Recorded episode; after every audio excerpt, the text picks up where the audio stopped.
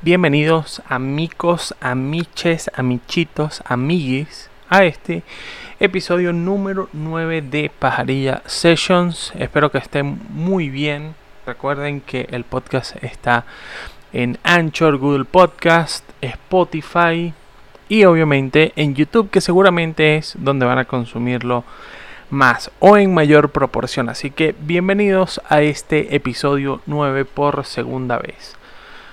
En estos días em, he estado o he consumido muchas series de Netflix em, porque se va la luz a cada nada y porque gracias a Netflix tengo la posibilidad de descargar los episodios con mis 2-3 horas de luz. En realidad son más, pero sí tengo la posibilidad de descargar los episodios y de consumir el contenido offline. Sucedió algo muy interesante en la última serie que, que he visto, titulada The Blacklist, eh, para hacerles un resumen súper corto, el criminal más buscado del FBI se entrega con la única condición de hablar eh, con una agente que recién está llegando al FBI después de graduarse en, en Cuántico, si no me equivoco, son los cuarteles de, entrenamiento del FBI.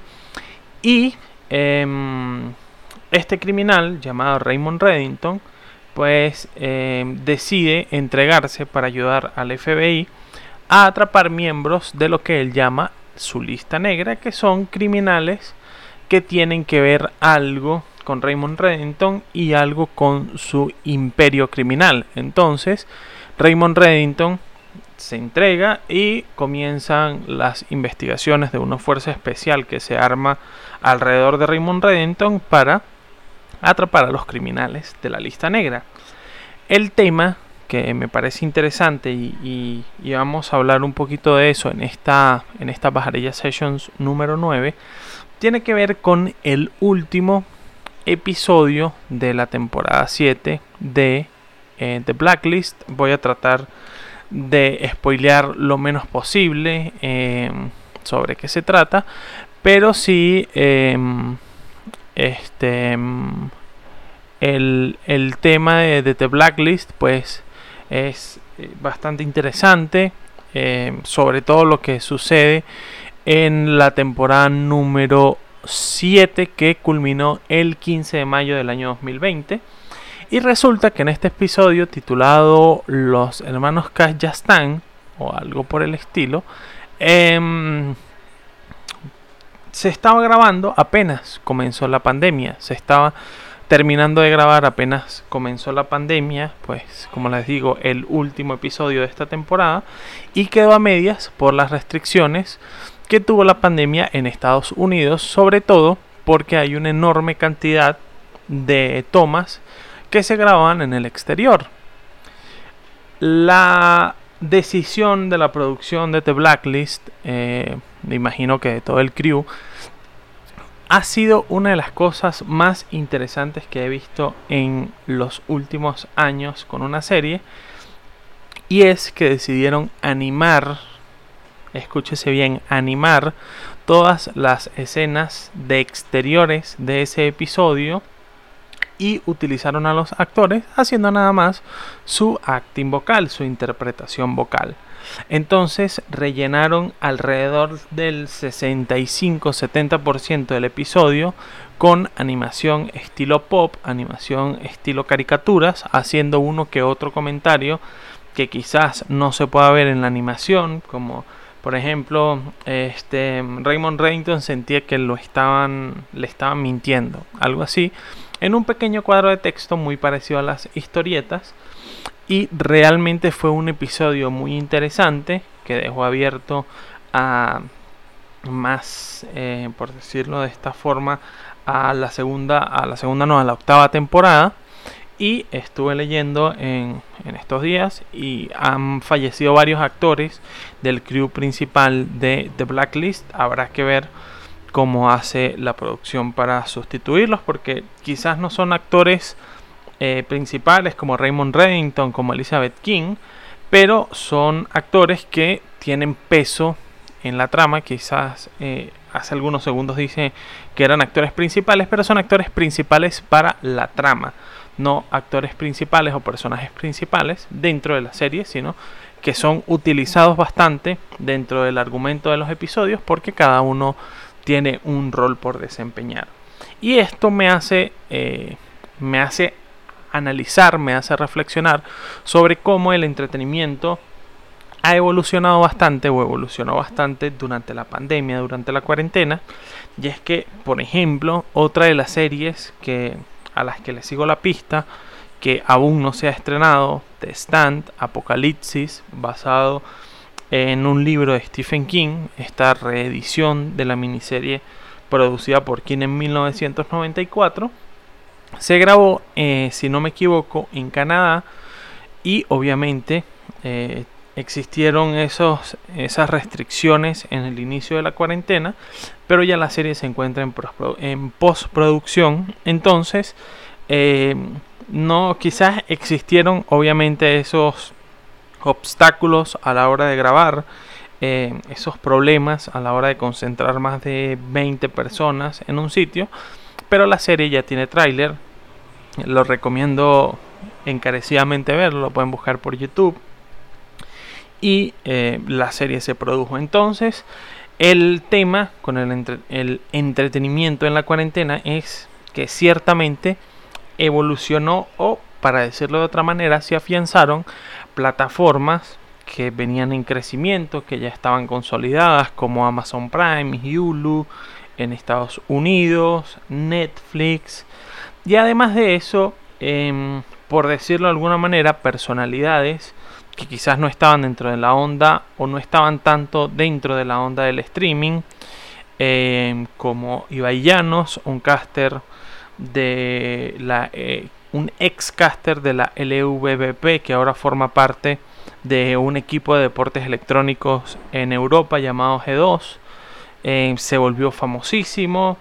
Em, raperos de la freestyle, o, bueno, freestyleros y raperos que pertenecen a la Freestyle Master Series de Argentina, como Papo, como De Toque, no sé si Trueno estará transmitiendo, comenzaron a transmitir por Twitch, eh, a resubir sus videos a YouTube. El canal de Papo hace un poco más de un mes llegó al millón de suscriptores. El canal de Toque también va en ascenso. Entonces, eso habla de que le tocó a una gran parte de las personas ligadas al entretenimiento reinventarse para seguir generando su contenido dentro de esta cuarentena.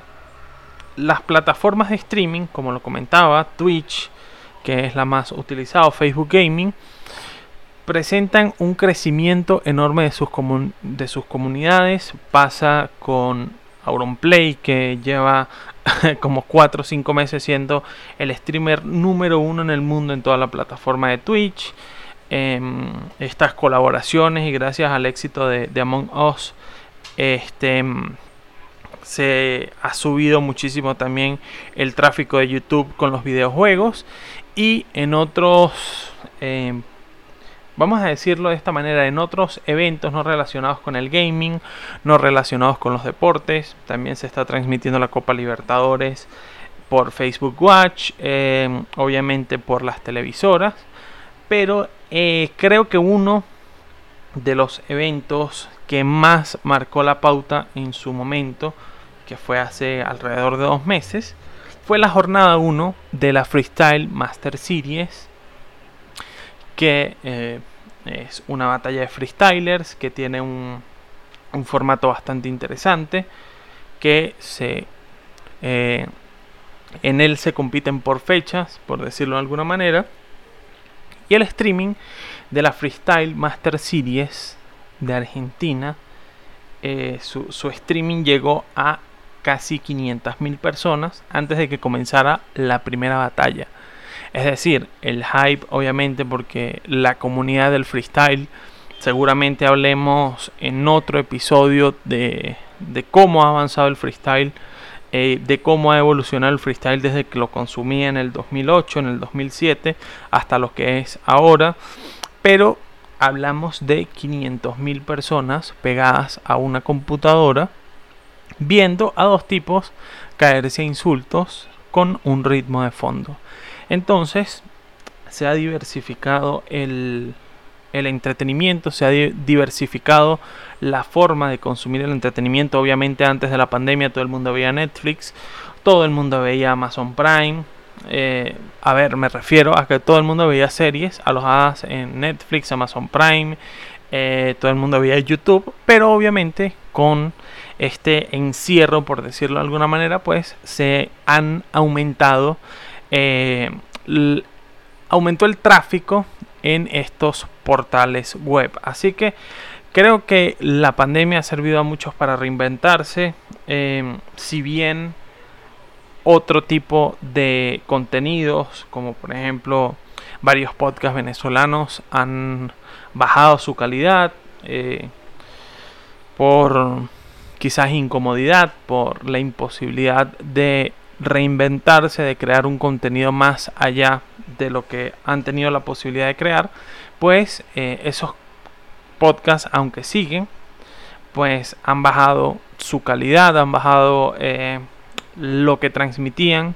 Creo que una de las cosas que, he dicho a través de mi Twitter, sandoval, es que no todos los podcasts tienen que ser divertidos.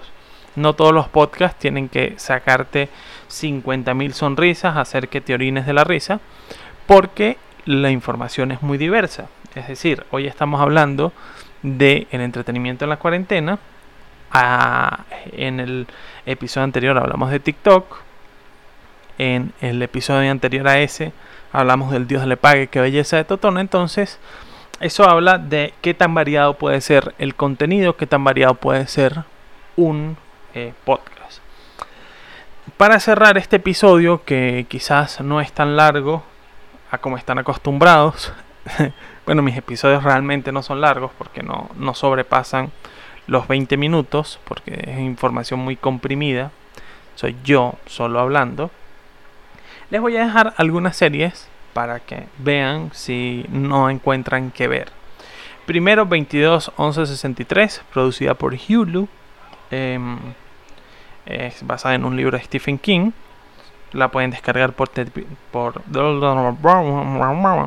la pueden descargar por The Pirate Bay. Em, Peaky Blinders de Netflix. The Blacklist de Netflix. Em,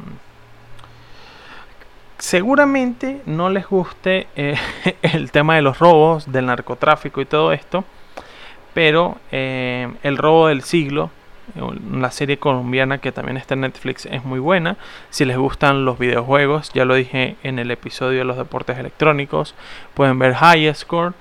Y si les gustan los asesinatos, em, que este es súper fuerte, es un crimen bastante fuerte revisen el caso Watts en Netflix, eh, que da un da una eh, cómo decirlo, da una vista bastante interesante de cómo puede ser de retorcida la mente de una persona que asesina a su familia.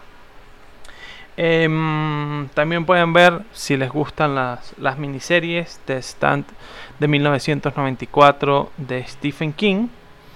Y creo que Obviamente Breaking Bad, menciones especialísimas para Breaking Bad. Better Call Saul, que es la precuela de Breaking Bad. Y Dexter, si consiguen descargarla, porque ya no está en Netflix, la serie producida por Showtime. Esto es todo por este Pajarilla Sessions número 9. Hablamos un poquito del entretenimiento de Internet. Les dejé unas recomendaciones para que pues tengan en cuenta a la hora de consumir contenido. Em, les recomiendo el nuevo podcast de Gabo Ruiz y Manuel Ángel Redondo. No tan plagado de comedia, pero sí bastante interesante. El Hueco tiene un episodio en YouTube. Y temas interesantes, un humor bastante negro. Eh, quizás no es el favorito de muchos, pero Escuela de Nada también. Me parece un podcast interesante si van a cocinar y no tienen la posibilidad de ver una pantalla. Nos vemos en el próximo Pajarilla Sessions. Em, recuerden compartir, compartir, compartir. Recuerden compartir el link de podcast, ya sea en YouTube, en Anchor, Google Podcast o en YouTube. Nos vemos la próxima vez.